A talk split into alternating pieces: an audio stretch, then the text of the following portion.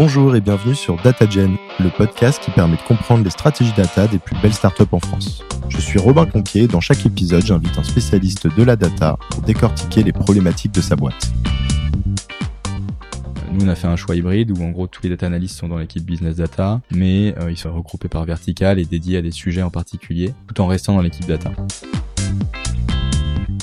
on a créé tout un système de recommandations où en fait on est quasiment capable aujourd'hui de faire les paniers de ces gens-là et de faire nous-mêmes l'approvisionnement parce qu'on sait te dire que en fait un concept store à Nantes, ce qu'il faut qu'il achète c'est tel produit, tel produit et euh, by the way tel produit qui est assez compatible avec celui-là. Ce qui est dur, c'est que tu traites de la donnée qui est générée par des humains. Là, euh, il y a un gros gros travail à faire avec les équipes euh, BizOps qui, qui gèrent Salesforce, avec l'Analytics Engineering qui va modéliser la donnée pour euh, cleaner et vraiment bien modéliser cette donnée pour qu'elle soit exploitable derrière. Ce podcast est rendu possible par DataBird, le bootcamp spécialisé sur la data. Je connais bien l'équipe, ils sont passionnés par la formation et la data. Si vous cherchez à vous former ou à former vos collaborateurs, vous serez entre de bonnes mains. Pour en savoir plus, n'hésitez pas à écouter l'épisode 29. Les fondateurs nous parlent des dernières news de DataBird et le premier alumni nous fait un retour d'expérience. Je vous mets également le lien vers leur site internet en description de l'épisode. Aujourd'hui, je reçois Gauthier, qui est lead data chez Encore Store la marketplace B2B qui est devenue licorne en moins de deux ans. On va parler de son parcours, de l'organisation du département data et aussi d'un de ses plus gros projets. Hello Gauthier, ça va? Hello Robin, ça va et toi? Super, merci beaucoup de venir partager euh, ton expérience sur le podcast. Écoute, euh, merci à toi, je suis ravi de, je suis ravi de participer à DataGen. Est-ce que tu peux nous en dire un peu plus sur Encore Store? Yes, Encore Store, comme tu l'as dit, c'est une marketplace B2B. Euh, c'est réservé aux professionnels. C'est pour ça que c'est pas forcément très connu du, grand public. Euh, l'objectif, c'est de mettre en relation, euh, d'une part, des producteurs indépendants et euh, d'autre part, des petits commerces indépendants. Donc, je, je m'explique peut-être avec un exemple, ce sera plus simple. Aujourd'hui, tu es un, une petite, un concept store à Paris ou une boutique de, une boutique de fringues ou alors une boutique de déco. Euh, tu vas pouvoir aller sur Encore Store et euh, découvrir euh, des milliers de marques européennes indépendantes. Donc ça va être une petite marque d'huile d'olive grecque, une marque de savon bretonne, il y a vraiment de tout, de la déco. tu vas pouvoir acheter ces marques, mais avec tous les avantages du, du commerce de gros, donc dans des grandes quantités, avec des prix avantageux, avec notamment des facilités de paiement. Donc tu as la possibilité de payer à 60 jours, qui est un truc qui se fait beaucoup dans le retail, pour avoir le temps de vendre ta marchandise et de nous payer ensuite. Puis tu as des, la livraison gratuite, voilà, tous les avantages du commerce de gros, mais avec une interface euh, marketplace super bien faite, un peu à la Amazon, où tu peux vraiment euh, euh, acheter plein de super produits d'un coup, quoi. Ce qui caractérise peut-être le, le, plus Encore Store, c'est la croissance de la boîte, quoi, qui est vraiment fulgurante. Chez Encore Store, on parle de blitz scaling. La boîte, elle a été créée en fin 2019, juste avant le Covid. Et en moins de deux ans, on a levé 350 millions, on a recruté 800 personnes, on était licorne au bout de deux ans, on a des bureaux dans 7 pays aujourd'hui, on on est disponible dans 23 pays en Europe. Donc voilà, la, boîte a grandi très très vite et euh, je pense que c'est ce qui caractérise le plus euh, Encore Store évidemment au-delà de au-delà de son modèle et de la vision quoi, c'est la croissance de la boîte. Et comment tu t'es retrouvé euh, lead data toi chez Encore Store? Eh ben écoute, si je, si je reprends un peu l'historique, moi j'ai à l'origine un background plutôt business. Je pensais pas forcément que j'allais finir dans, dans, dans, le monde de la data. J'ai fait donc une école de commerce et en dernière année j'ai eu la chance de partir à Berkeley en Californie euh, pour faire un échange. Et c'était la, la grande hype de l'IA, du machine learning. Euh, les gens faisaient des chatbots dans tous les sens. On avait les premières voitures autonomes, les choses comme ça. Et donc je me suis mis à fond là-dedans. Ça m'a ça m'a très vite passionné. J'ai pris plein de cours de, de data science, de, de computer science. Et donc depuis j'ai toujours bossé dans la data en fait. Euh, j'ai commencé ma carrière en conseil euh, dans un petit cabinet qui fait euh, à la fois de la strat et de la data. C'était super intéressant de pouvoir accompagner des, des, grandes boîtes qui avaient en général plein de données, qui savaient pas trop quoi en faire et de les aider à utiliser la data, de la data pour créer de la valeur. Après un petit temps en conseil, je suis allé dans une startup où j'étais head of analytics, qui s'appelle une startup qui s'appelle Shadow dans le monde du cloud gaming, donc euh, un monde un peu différent d'Encore Store et du retail B2B, mais euh, très intéressant aussi. J'avais un rôle donc de Head of Analytics, donc euh, je faisais beaucoup d'analyses stratégiques, j'utilisais la data pour baisser le churn, améliorer le pricing, améliorer opérationnellement ce qu'on sait. J'avais aussi une casquette de Head of Strategic Planning, où je faisais tout le planning financier, les business plans, le cash forecast, les choses comme ça. Et après avoir passé trois ans là-bas, j'avais envie d'aller à fond dans l'aspect data analytics et de mettre de côté un peu le côté planning plus financier. Et c'est à ce moment-là que j'ai été contacté par Encore Store en fait pour monter l'équipe business data analytics. Donc l'idée cette équipe, Euh, j'avais déjà entendu parler de la boîte. J'ai le poste, c'était exactement ce que je voulais faire, pouvoir monter une équipe data. J'ai eu un super fit avec avec le CFO, avec les fondateurs d'Encore Store. J'ai vachement adhéré à la vision aussi. ce que je t'ai pas dit tout à l'heure, c'est que la vision d'Encore Store, c'est de c'est de faire en sorte que les, les centres-villes de demain, euh, ce soit pas que des points relais, des drives, mais que justement on redonne le pouvoir aux petits commerces qui sont euh, les boutiques euh, dans lesquelles tu es content d'aller pour pouvoir acheter des produits de qualité. Et, euh, et j'étais assez sensible à ça. Et donc voilà, j'avais un peu toutes les étoiles alignées, donc j'ai foncé chez Encore Store. Donc vous, en fait, vous faites aussi attention dans la sélection de vos clients et des partenaires avec qui vous travaillez que ce soit pas des gens qui soient euh, des acteurs euh, industriels, en tout cas qui sont pas en phase avec cette vision que tu viens d'évoquer. Ouais, exactement. On a les marques qui sont vendues sur euh, sur Encore Store, elles sont pas sur Amazon. Euh, c'est des marques qui sont pas vendues uniquement en grande surface. C'est des marques qui sont pas vendues sur AliExpress, qui sont pas vendues sur Wish. Enfin, il y a vraiment une volonté de, de sélectionner des produits de, de, et des marques de très bonne qualité sans pour autant être exclusif, tu vois, parce qu'aujourd'hui on a quasiment 30 000 marques sur sur Encore Store, donc c'est beaucoup. Mais voilà, il faut vraiment que ce soit des produits de qualité.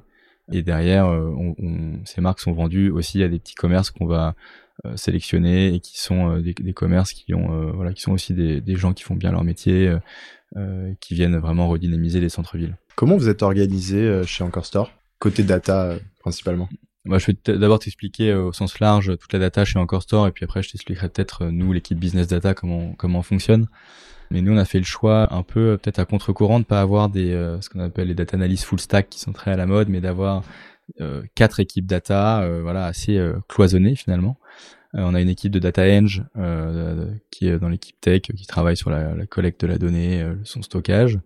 On a une équipe d'analytics engineering, donc qui va travailler sur la modélisation de la donnée, qui fait ça au quotidien principalement sur DBT. On a une équipe product data au sein de l'équipe produit qui fait l'analytics et euh, mon équipe, l'équipe business data, qui va venir euh, accompagner toutes les équipes business euh, à créer de la valeur, prendre des décisions grâce à la data. Donc, comme je te disais, on a, je pense, un, un modèle qui est bon, c'est assez commun. Hein. On n'a pas réinventé la roue, mais on s'est beaucoup posé la question de est-ce que les data analysts doivent aussi faire euh, la partie analytics engineering ou est-ce qu'on a une équipe d'analytics engineer en plus qui vient faire tout, le traitement, le cleaning et la modélisation de la donnée? Euh, nous, on a fait le choix d'avoir des product data analysts qui sont très focus product, des business data analysts qui sont très focus business. Je pense parce qu'on devait euh, on devait scaler très vite aussi euh, c'est compliqué de trouver le mouton à cinq pattes du du data analyst full stack qui peut faire tout son pipeline de données. Et c'est aussi compliqué de le former à faire bien deux choses à la fois. En fait, c'est vrai que c'est une question de scale.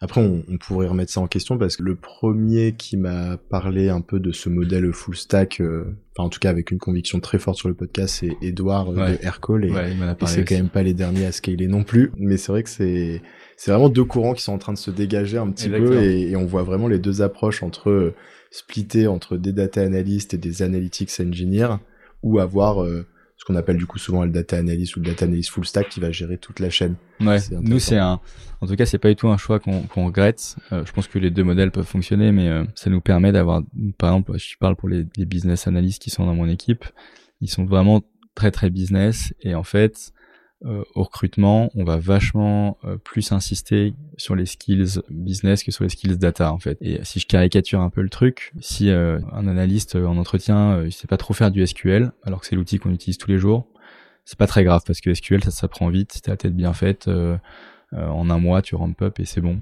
en revanche, savoir avoir les autres skills qui sont très importants data analyst, donc de communication, de gestion de projet, euh, de gestion des gens, euh, de business sense, euh, de savoir bien décomposer un problème. En fait, tout ça, c'est super important. C'est des, des, compétences qui sont dures à acquérir. Et nous, ça nous a permis d'insister à fond là-dessus dans notre recrutement.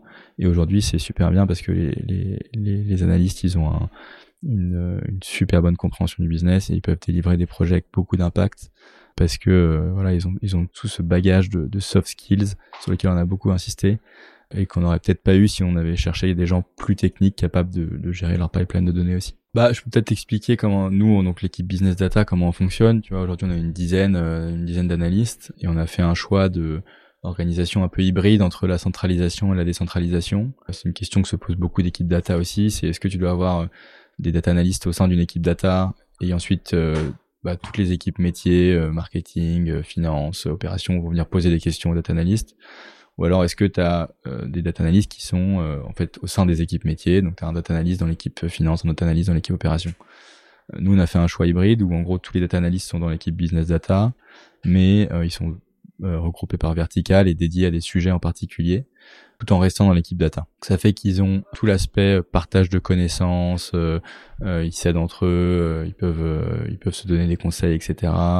Ils sont aussi au courant de toutes les évolutions dans, les, dans la donnée, dans les tables, dans les outils qu'on utilise mais ils sont quand même dédiés soit à des sujets bah, ops, soit à des sujets market, sales, soit à des sujets financiers. et en fait, ça, ça leur permet d'être assez experts en fait sur les sur les sujets métiers avec lesquels ils travaillent. Ça permet un membre du Comex, il sait vers qui il peut se tourner quand il a une question parce qu'il sait que telle personne, elle est dédiée à ces sujets et qu'elle aura une expertise à la fois sur la data et à la fois sur sur son expertise métier, sur ses sur par exemple les sujets opérationnels si c'est euh, le, le, directeur des ops. Ce que tu veux dire par euh, il est rattaché à l'équipe business data, ce serait euh, on va dire en, opposition à une décentralisation encore plus poussée où là l'analyse par exemple qui est sur la verticale, je dis n'importe quoi, marketing, ouais. il répondrait carrément au, au directeur marketing, au, ouais, au manager du côté marketing, alors que là ils sont quand même tous rattachés, en tout cas côté business data, ouais, à toi, à moi, et, et ensuite au CFO, ouais. comme tu disais. Ok. Et, et ils bossent en fait quasiment autant avec moi qu'avec leurs interlocuteurs métiers, euh, in fine. Euh... Mais ça permet de créer un peu cette culture quand même data, Exactement. de ces standards, euh, d'avoir un peu euh, effectivement une harmonisation dans la manière dont les projets sont traités. euh. Ouais, et puis à terme aussi, on peut faire tourner donc quelqu'un qui va bosser euh, six mois ou un an sur les sujets marketing. Euh, le, une caractéristique aussi des data analysts, c'est que ils peuvent s'ennuyer assez vite, euh, et donc faut faut toujours trouver des nouvelles choses. Donc quelqu'un qui a bossé six mois, un an sur certains sujets, il peut tout à fait passer sur d'autres sujets euh, derrière, euh, sur des sujets financiers. Et ça permet de, en deux trois ans, d'avoir une sorte de gradué de programme au sein de la data, où tu vas être capable de bosser sur un peu tous les sujets de la boîte avec l'angle de la data. Quels sont tes chantiers euh, principaux en tant que lead data? En tant que lead data, j'en ai quatre. Le premier, ça a été de recruter. Euh, là, ça, sur les, les dernières années, ça m'a occupé une grosse partie de mon temps. Blitzscaling oblige. Exactement, exactement. Là, on va calmer un peu le jeu, mais on a recruté euh, dans l'équipe business data 10 personnes. Euh, moi, je suis arrivé en septembre, euh, on était deux. Donc ça, ça prend beaucoup de temps, les entretiens, choisir les bonnes personnes, euh, bah, définir aussi les postes dont tu as besoin. Je pense que le deuxième gros chantier, c'est de m'assurer, et c'est aussi une des conséquences du blitzscaling, hein, m'assurer que les analystes bossent sur les sujets qui ont le plus d'impact. Je pense qu'aujourd'hui, on aurait la place pour 50 data analystes, honnêtement, dans l'équipe, tellement on a de besoin. Et donc, il euh, y a un gros besoin bah, de prioriser, de faire des roadmaps avec les équipes et de s'assurer qu'on bosse vraiment sur les sujets impactants. Et en parallèle, de donner un maximum d'autonomie aux, équipes métiers pour qu'ils puissent répondre à leurs petites demandes, leurs besoins euh, euh, simples par eux-mêmes et qui passent pas par nous pour aussi nous dégager du temps. Donc c'est un, un, de mes gros chantiers. Je pense ensuite je dois beaucoup travailler sur euh, faire en sorte que les équipes, les analystes aient euh, tous les outils et les process pour mieux bosser. Tu vois. Par exemple, bah là on a, on a implémenté Uspray. J'ai vu que tu avais interviewé Thibaut, mais euh, j'ai bossé sur l'implémentation d'Uspray pour mettre aux analystes de faire des, des, des analyses ad hoc sans faire un dashboard forcément ou sans faire des slides. Ça nous aide beaucoup. Euh, mais voilà, il y a tout un, un, système de process et d'outils à mettre en place pour qu'ils puissent bien bosser. Du coup, t'es content de Spray? Cet épisode n'est pas sponsorisé par Spray, hein, mais c'est juste du coup, c'est intéressant d'avoir. Ouais, ouais. Euh, vu que l'épisode était juste il y, a, il y, a, deux semaines. En fait, on est, on est super content. Ça, ça vient vraiment combler un, un gap où, euh, en fait, il y a énormément de demandes qu'on a qui sont des, souvent les demandes les plus intéressantes d'ailleurs, qui sont des demandes ad hoc sur bah, je sais pas dans quel pays faut qu'on aille demain euh, euh, comment est-ce que est-ce que cette offre elle fonctionne ou pas euh, enfin voilà plein de petites demandes comme ça. Comment est-ce qu'on peut baisser tel poste de coût? Et ça c'est des choses historiquement on allait en faire un dashboard mais en fait ça n'a pas de sens parce qu'un dashboard c'est un truc que tu dois regarder de manière régulière et en fait construire un dashboard que tu vas regarder une fois ça n'a pas vraiment de sens. Et surtout c'est dur de raconter une histoire avec un dashboard parce que c'est un ensemble de graphes mais tu peux pas mettre du texte des images etc en général et euh, Spray nous permet de répondre à, à, toutes ces demandes avec, tu vois, la possibilité donc de faire un notebook et de d'incruster du code et de la vise dans ce notebook. Et, et, donc ouais, ça nous permet de vraiment euh, gérer, je dirais, je sais pas, 50% de nos demandes data aujourd'hui, on peut les traiter avec Spray. et souvent c'est ça nous oblige à les traiter de manière intelligente et à vraiment raconter une, une histoire avec la data. Ouais, peut-être pour rappel, parce qu'effectivement, je pas précisé, Osprey, c'est une, Ouais. c'est une startup euh, qui développe euh, voilà un produit pour euh, les data analystes, euh, notamment pour euh, leur faciliter la vie et leur permettre de, euh, de délivrer des analyses complexes à forte valeur ajoutée plus rapidement. Et donc, on a fait un, épisode avec Thibaut Colette, le fondateur. C'est l'épisode 21 pour ceux qui sont curieux. Et du coup, on peut reprendre sur les chantiers. Je sais pas si tu avais fini. Ouais, je pense qu'il reste un chantier. C'est vraiment de essayer de faire progresser et donner des perspectives aux, aux analystes. Et donc ça, ça passe par, bah, je te l'ai dit, faire en sorte que les gens voient un peu tout, les faire progresser, leur apprendre des nouvelles choses, euh, les faire monter en compétences, euh, commencer à, faire, à les faire manager. Euh, et donc tout ça, ça demande pas mal de temps aussi. Parce que voilà, un de mes rôles, c'est de faire en sorte que les analystes soient, soient heureux chez Encore Store, puissent se projeter et puis, et puis avoir des perspectives. Et c'est quelque chose qui prend du temps. Et évidemment, en plus de tout ça, ça c'est mon, tout ça c'est mon métier de, de lead. Et en plus, je suis vachement impliqué dans les sujets sur lesquels les analystes vont bosser. Euh, pour les aider à débloquer des analyses qui peuvent être complexes, pour les aider à prendre du recul parfois, à mieux présenter des résultats, à débloquer des situations. Voilà, ça c'est euh, ça c'est aussi mon quotidien, c'est euh, essayer d'être capable de rentrer dans des sujets très rapidement pour pouvoir aider les analyses quand ils en ont besoin. Oui, parce que tu l'as dit, tu as une équipe d'une dizaine de personnes à peu près. Ouais, c'est ça.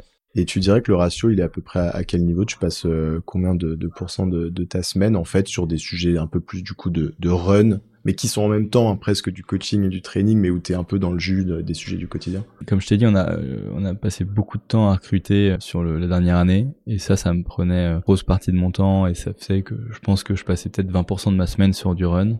Euh, et tout le reste c'était euh, du recrutement, euh, du coaching, de la construction de process, d'outils. Maintenant que l'équipe est mieux structurée, maintenant qu'on va un peu moins recruter, qu'on a les bons outils, qu'on a les bons process, je pense que je vais pouvoir en faire rentrer plus dans les sujets, et passer, tu vois, sur un 50-50, quelque chose comme ça. Du coup, c'est plus fun aussi comme job. Enfin, après, ça dépend de ce que j'en aime, mais je sais que moi, j'aimais beaucoup l'opérationnel. En tout cas, quand j'étais encore euh, chez Artefact, finalement, j'aimais bien garder un peu les mains dedans. Ouais. C'est vrai que 20%, c'est pas énorme quand t'aimes en tout cas le métier Ouais, ouais, moi, j'ai, un moment, euh, SQL me manquait un peu, quoi. et là, je suis content de pouvoir m'y remettre. Est-ce que tu peux nous parler d'un projet en particulier? Je peux vous parler de, un des gros projets d'Encore Store de, de l'année qui s'appelle Encore Start. Et avant de t'expliquer euh, ce qu'on a fait côté data pour eux, je vais t'expliquer un peu ce que c'est qu'Encore Start. En fait, on s'est rendu compte chez Encore Store que euh, on avait beaucoup de donc de retailers, donc de petits commerçants qui s'inscrivaient et qui étaient en fait des boutiques qui avaient à peine ouvert ou qui allaient ouvrir, mais qui étaient des, des gens euh, qui sont en train de monter leur boutique. On s'est rendu compte que ces gens-là, à la fois, c'était des gens qui avaient, qui étaient un peu perdus sur Encore Store parce qu'ils n'ont ont pas d'expérience dans le dans le retail, ils savent pas trop quoi acheter, qu'est-ce qui se vend bien, qu'est-ce qui se vend pas ils connaissent pas forcément les codes du métier. Et puis euh, on s'est aussi rendu compte que c'était des gens qui avaient énormément de potentiel parce que souvent c'est des gens jeunes assez digitaux euh, qui ont pas forcément de qui connaissent pas forcément euh, des marques et qui passent pas forcément par d'autres plateformes. Et donc si tu arrives à leur servir à leur donner un, service de qualité. C'est des gens qui seront très contents de passer par toi et, de, de, faire une grosse partie de leurs transactions sur Encore Store. et donc en fait, on a créé toute une équipe dont le but est de gérer tous ces petits commerces qui se lancent. C'est une équipe qui est principalement composée de euh, account managers qui vont passer du temps euh, à donner des conseils aux commerçants pour l'aider à se lancer, avec tout un, tout un package de services qu'on va faire en plus, de financement, d'accompagnement, etc. Et donc euh, ça a été vraiment créé comme une start-up dans la start-up. Et du coup, on a décidé bah, d'y allouer. il, y avait, beaucoup d'attentes hein, sur ce projet, donc on a décidé d'y allouer deux data analysts euh, pendant là euh, les, neuf derniers mois qui ont bossé euh, quasiment full time sur ce sujet-là uniquement. Et en fait, on a créé tout un écosystème de d'outils data et de services data pour cette équipe. Et donc c'est assez marrant parce que c'est assez représentatif de, de toutes les missions qu'on peut faire en data, mais ça a commencé par du dashboarding très simple pour être capable de suivre la perf de l'équipe, euh, euh, combien de, de, retailers ils vont adresser, il y a combien de personnes dans l'équipe, euh, c'est quoi le chiffre d'affaires qui est généré par, par les retailers labellisés encore Start, des choses comme ça, très classique. Ensuite, on s'est dit, bah c'est marrant, il y a quand même plein de retailers qui rentrent dans ce pipeline, ils sont pas tous équivalents. Comment est-ce qu'on peut spotter ceux qui ont du potentiel? Donc là, on a commencé à faire un, autre chose très classique, mais du scoring en fonction de plein de critères, de où est ta boutique, euh, de quel type de boutique c'est, est-ce que c'est un, magasin physique en ligne, enfin plein de plein de critères. On va être capable de spotter si c'est quelqu'un qui a beaucoup de potentiel ou pas. Et du coup, les, les, les 50 managers de l'équipe sont capables de, de, se concentrer uniquement sur euh, concentrer leur temps sur ceux qui ont beaucoup de potentiel. Euh, ensuite, on s'est dit, ce serait quand même sympa, c'est des gens, comme je te disais, qui savent pas trop quoi acheter. Et donc, on a, on a créé tout un système de recommandations où en fait, on est quasiment capable aujourd'hui de faire les paniers de ces gens-là et de faire nous-mêmes l'approvisionnement parce qu'on sait te dire que en fait un concept store à Nantes ce qu'il faut qu'il achète, c'est tel produit, tel produit, et euh, by the way, tel produit qui est assez euh, compatible avec celui-là. Et donc, on est vraiment capable de construire les paniers des gens et de leur dire ce qu'il faut qu'ils achètent, parce qu'on génère beaucoup de data, et grâce à cette data, on sait ce qui se vend, ce qui se vend pas bien. Donc ça, ça, pareil, ça apporte beaucoup de valeur. On est capable de leur apporter aussi des solutions euh, de financement particulières. enfin bref, mais là, là-dessus, on a, on a fait beaucoup d'analyses aussi. Et un dernier truc qu'on a fait, c'est être capable de bah, analyser l'impact de cette équipe. En fait, une fois que tu as une équipe qui bosse, qui passe du temps à donner des conseils, à apporter des services euh, à des retailers, tu as envie de savoir est-ce que c'est est-ce que ça marche quoi? Est-ce que tu est-ce que tu gagnes ou est-ce qu'il faut faut arrêter? C'est assez compliqué parce que là où sur un site, tu es capable de faire de l'A/B testing. Euh, là, tu sais pas si euh, tu as un retailer qui arrive, il est accompagné, il crée beaucoup de valeur. Est-ce que c'est grâce à l'équipe ou est-ce que euh, intrinsèquement il aurait quand même vachement acheté parce que il, il c'était un super retailer? Et donc là, il y a énormément d'analyses d'impact, euh, des biaisés à mettre en place pour essayer de vraiment comprendre quelle est la valeur apportée par l'équipe par rapport à, à, la valeur intrinsèque d'un client qui passe par cette équipe? Et la réponse d'ailleurs, c'est que l'équipe apporte beaucoup de valeur. Hein. Et c'est intéressant que tu creuses euh, ce, ce, point parce qu'effectivement, contrairement à hum, je sais pas une fonctionnalité euh, du produit où tu vas pouvoir assez facilement faire un A/B test sur 10% de ta base ou je ne sais quoi, là, est-ce que vous prenez le risque de faire deux poules et de pas proposer à certains retailers, enfin vous procédez de la même manière, quitte à, à du coup à laisser sur la touche certains bah, retailers ouais, tant que vous n'êtes pas sûr que ça apporte de la valeur ou... on, a, on, a, on, a, on a hésité mais on n'a pas fait ce choix parce que en termes de c'est une, une trop grosse opportunité que tu peux rater, c'est une, une image de marque euh, que tu dégrades. Et puis aussi tu as des les account managers, ils ont des incentives et euh, et va lui dire de ne pas parler à un retailer qui est à scorer euh, super qualité, énorme potentiel, juste parce que tu veux faire un A/B testing, c'est compliqué quoi. Ouais. Parce qu'ils ont des objectifs à atteindre et ils ont envie de les atteindre. Donc, euh, donc plutôt que de faire ça, ce qu'on a fait, c'est qu'on regarde, on a regardé dans le temps. En fait, on, on s'est rendu compte qu'il y avait quand même beaucoup de retailers qui commençaient sur Encore Store, euh, qui étaient quand même des jeunes retailers, etc., et qui, au bout de deux, trois mois, commençaient à être accompagnés par euh, quelqu'un d'Encore Start et, euh, et, donc, plutôt que d'analyser euh, la valeur, on a analysé l'uplift euh, qui était généré une fois que la personne était accompagnée pour essayer de comprendre du coup la valeur additionnelle qui a été débloquée grâce à l'accompagnement encore start. Oui, et puis c'est vrai qu'au final, l'air de rien, quand tu regardes une courbe et son évolution à partir d'un événement donné, bah, ouais. il peut y avoir des biais, il peut y avoir de la saisonnalité, il peut y avoir etc. Mais en fonction de la tendance de la courbe, quand même, tu exactement. peux voir des, des gaps significatifs. Ouais, bah, c'est exactement ça. Quel a été le plus gros challenge que vous avez rencontré? Ce qui est dur, c'est que tu traites de la donnée qui est générée par des humains. Donc, tu vas nous citer sur Salesforce. Euh, très très grosse partie de la donnée elle est rentrée à la main par les fameux account managers dont je te parlais. Contrairement à la donnée qui vient directement de ton site web où tout est généré automatiquement, là euh, il y a un gros gros travail à faire avec les équipes euh, BizOps qui, qui gèrent Salesforce, avec l'analytics engineering qui va modéliser la donnée pour euh, cleaner et vraiment bien modéliser cette donnée pour qu'elle soit exploitable derrière. Ça, c'est un, très gros challenge. Surtout que, en fait, euh, bah, l'équipe BizOps, l'équipe Analytics Engineering, elle n'a pas forcément dans sa roadmap de faire ça. Toi, c'est hyper important pour toi. Donc, il y, a un gros travail de, à la fois d'alignement des équipes et à la fois de modélisation de la donnée qui peut être assez compliqué. Je pense que l'autre sujet, c'est, bah, je t'en ai parlé, hein, c'est être capable de bien débiaiser une analyse pour éviter de dire des conneries parce que très facilement dans ce genre de sujet, tu peux, tu peux attacher à une personne ou à un événement un effet qui n'est pas du tout lié, euh, le fameux corrélation versus causalité, quoi.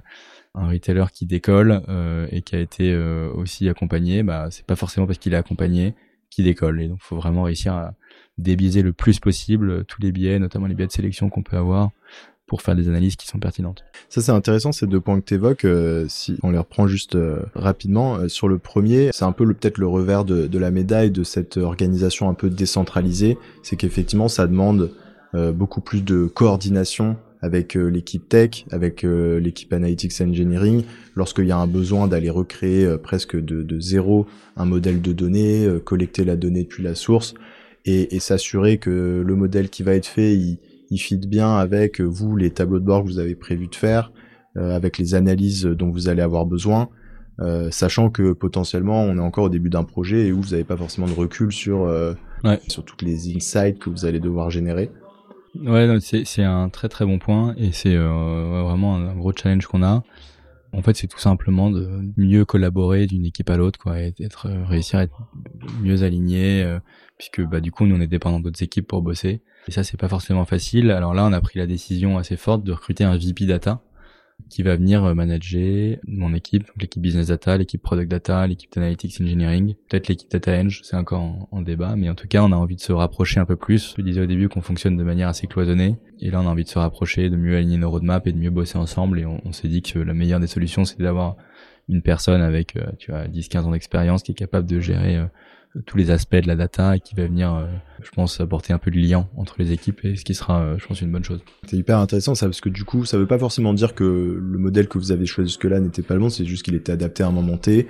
Mais là, vous, à votre entre guillemets euh, niveau de développement de département data, vous rencontrez un peu des, des limites dans l'alignement des feuilles de route et, et c'est vrai qu'une solution qui paraît évidente, c'est bah, c'est de, de réavoir un manager commun euh, partager peut-être plus de cérémonies communes, finalement faire partie un peu de la même équipe. C'est toujours plus facile, t'as toujours plus envie d'aider quelqu'un de ton équipe. Ouais, exactement. Même si, s'il faut pas le dire. Et deuxième point, parce que la question m'est venue, alors je, je sais pas si je suis le seul, mais est-ce qu'il y a peut-être un petit tips que tu partagerais sur euh, un process ou, comment vous faites pour débiaiser les analyses? Alors moi, j'ai fait, j'ai eu une casquette data analyst pendant un moment sur quelques, missions chez Artefact, mais c'est vrai que ça a toujours été un problème. Est-ce que vous, c'est quelque chose du coup sur lequel euh, vous mettez l'accent à un moment du projet, peut-être je sais pas au moment du cadrage au début, vous dites ok il y a une phase où on, a carrément des meetings de brainstorm pour identifier tous les biais qu'on pourrait rencontrer.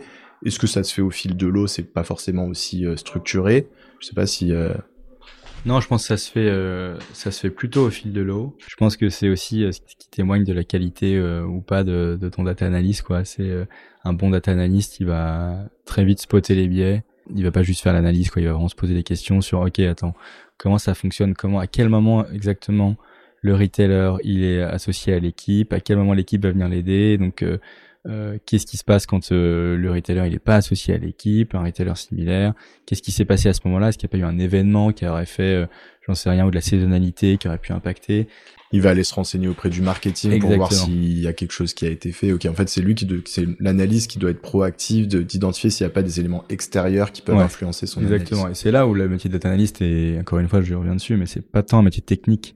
C'est vraiment un métier euh, de, de, soft skills où tu dois aller parler aux gens, aller creuser des choses, aller poser plein de questions, euh, être très curieux. L'aspect technique, c'est un outil, mais c'est pas, c'est pas le fond du métier, quoi. Donc euh, ouais, je pense que c'est euh, un bon data analyst, il doit, il doit réussir à avoir ça. Et ensuite, euh, souvent, bah, vois, moi, moi, c'est aussi mon rôle de venir challenger les data analysts, leur poser des questions. Et, comme moi, j'ai aussi la vision transverse, j'ai la vision transverse de la boîte aussi. Tu vois, comme je te disais, ils sont répartis par vertical.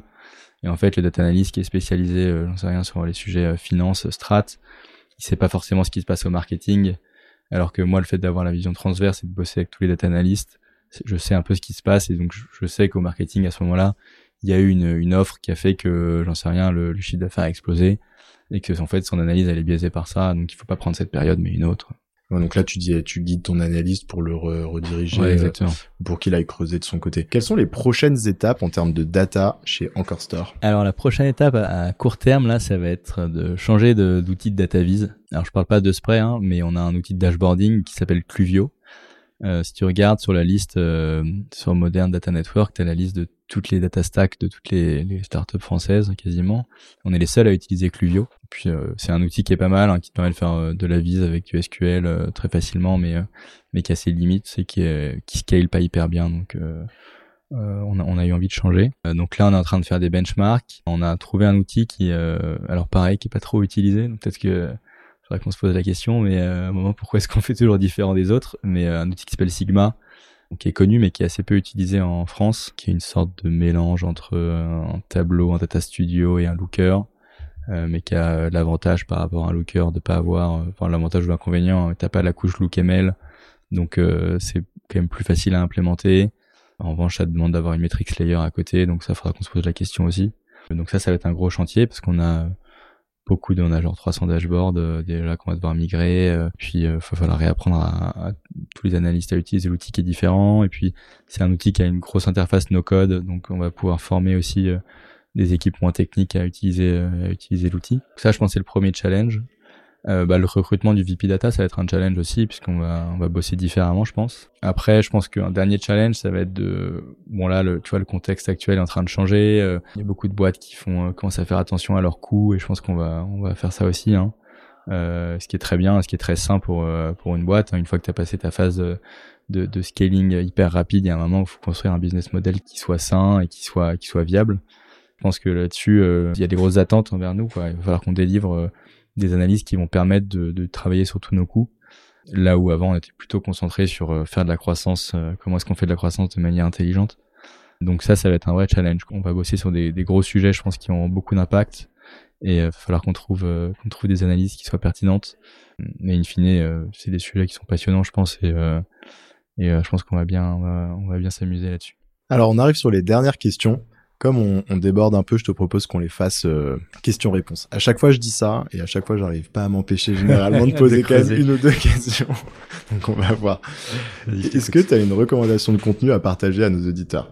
Ouais, alors je recommande fortement euh, le Data Team Handbook de GitLab. En fait, donc GitLab qui est un, un mélange entre Git, euh, Wiki euh, et un Jira en gros, qui est un outil de principalement utilisé par des développeurs. Ils ont une culture très open source et le, le directeur de la data là-bas, il a fait un, un handbook qui est en gros tout le fonctionnement de son équipe.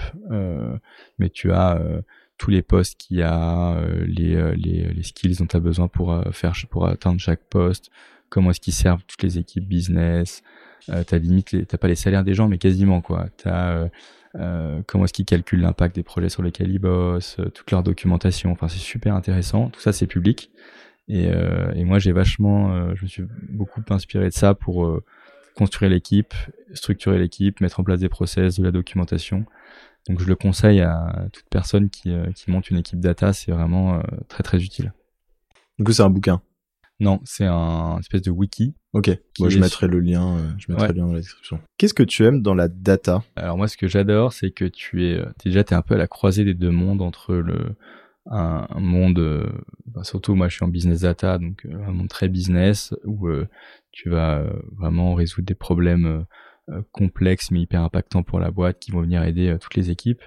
Et donc ça, c'est le monde business, et puis tu as quand même le monde un peu tech, un peu geek, que j'aime bien, puisque finalement, bah, tu passes quand même tes journées à faire du code, du raisonnement logique, et, et ça, c'est assez satisfaisant, et c'est vraiment un métier où, où tu es pile à la, à la croisée des deux mondes, quoi ce qui est super intéressant aussi, c'est que c'est, un, c'est un métier qui est hyper transverse et où tu es super exposé en général dans les boîtes. Tu vois, euh, là, en, un an, chez Encore Store, euh, j'ai bossé sur euh, bah, la levée de fonds qu'on a pu faire, sur le Encore Start dont je t'ai parlé, sur notre stratégie d'expansion internationale, sur bah, des sujets, je sais rien, de logistique. Enfin, tu, tu, bosses vraiment sur tous les sujets de la boîte et tu as une vraie vision 360 de la boîte, ce qui est finalement assez rare. Il y, a, il y a peu de fonctions tu vois autant de choses.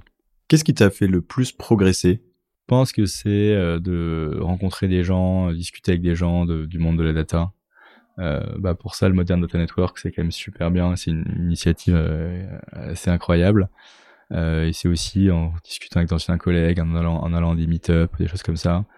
Tu rencontres des gens, tu te rends compte qu'on a tous les mêmes problèmes.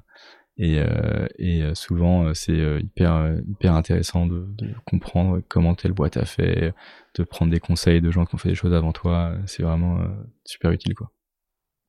Et euh, peut-être juste pour rappel, euh, pour ceux qui viennent d'arriver sur DataGen, euh, le Modern Data Network, c'est une communauté d'entraide et de partage entre leaders data français. Donc c'est un groupe Slack. Je remettrai le lien aussi dans la description pour ceux qui veulent s'inscrire parce que c'est quand même un peu sélectif. Et par ailleurs, on fait une euh, collaboration entre DataGen et le Modern Data Network pour justement euh, vous proposer ce contenu. Et d'ailleurs, juste ce qui fait beaucoup progresser aussi, c'est d'écouter DataGen. Merci. Je vous ai fait un petit pub. Non, mais c'est vrai. Franchement, euh, c'est super intéressant d'écouter ce que font les autres boîtes. et on a, on a tous des problèmes très similaires et et c'est marrant de voir comment les gens gèrent, gèrent les choses et, et ça fait gagner énormément de temps de, écouter ce que vont faire un Aircall, un Blablacar euh, euh, sur, la, sur la data. Quoi. Quel est le meilleur conseil qu'on t'ait donné?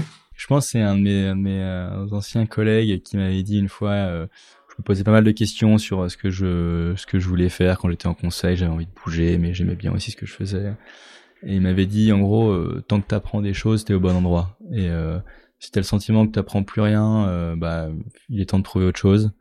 Et, euh, et, sinon, te pose pas de questions tant que tu apprends des choses. Et euh, je trouve ça c'est un assez bon conseil, surtout euh, dans un monde où maintenant les gens changent très souvent de boulot, etc. En fait, euh, faut faut aussi la, la, valeur qu'on prend et la et, et le, moi je prends beaucoup de plaisir à apprendre des choses. Et, et là, je suis encore store, c'est c'est exceptionnel. Je, découvre des trucs tous les jours, quoi. Et donc, je me dis que je suis au bon endroit. Et je pense que c'est c'est une bonne c'est une bonne réflexion à avoir. Très bon conseil. Écoute, on arrive sur la fin. Gauthier, t'as vu, j'ai, j'ai pas creusé, j'ai pas posé de questions pour qu'on tienne le, pour qu'on tienne un deuxième épisode. la timeline. Ben, merci beaucoup. Avec plaisir, merci à toi. À bientôt. Ouais, salut. Merci d'avoir écouté cet épisode. Avant de conclure, j'ai un petit service à vous demander. Si ce n'est pas déjà fait, est-ce que vous pourriez mettre 5 étoiles et un petit commentaire sur Apple Podcast? C'est ce qui m'aide le plus à faire connaître DataGen et donc à attirer des invités exceptionnels. Merci et à bientôt